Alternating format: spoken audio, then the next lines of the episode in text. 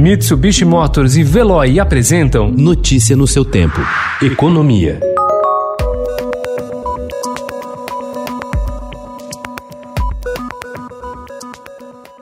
A crise econômica provocada pela Covid-19 no país elevou o desemprego a níveis recordes e provocou o fechamento de um sem número de empresas.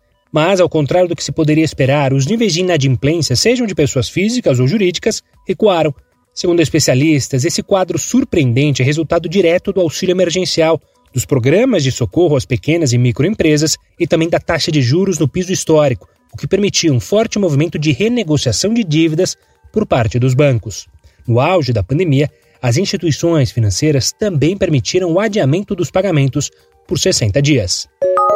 Se ainda tinha esperanças de uma agenda robusta de reformas, austeridade fiscal e privatizações daqui até 2022, o mercado financeiro perdeu de vez as ilusões durante a pandemia. A gota d'água em um copo já cheio de mágoas pelo não cumprimento de promessas de política econômica veio há duas semanas, quando o governo ameaçou dar uma pedalada fiscal para financiar o Renda Cidadã, programa de distribuição de renda que atualmente é a menina dos olhos do presidente Jair Bolsonaro. Ainda assim, o mercado reluta em desembarcar de vez do governo, seja porque a popularidade do presidente tem até crescido em meio à pandemia, seja pela avaliação de falta de opções até o momento para se apostar as fichas nas eleições de 2022.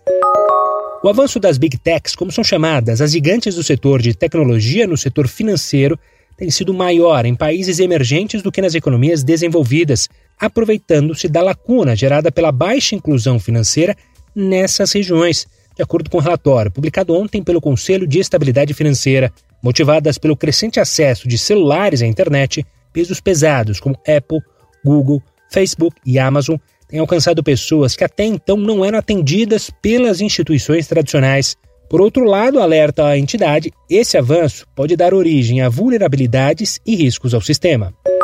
Uma forma de introduzir a criança na prática do planejamento financeiro é usar os investimentos para a compra do presente, por exemplo. A economista Francine Mendes frisa que é preciso dar autonomia aos pequenos, mesmo que de forma supervisionada. Essa não é uma tarefa fácil, considerando que muitas plataformas de investimento têm interfaces intuitivas e algumas até apostam em gamificação. Notícia no seu tempo. Oferecimento: Mitsubishi Motors e Veloy. Se precisar sair, vá de Veloy e passe direto por pedágios e estacionamentos. Aproveite as 12 mensalidades grátis. Peça agora em veloy.com.br e receba seu adesivo em até 5 dias úteis. Veloy, piscou, passou.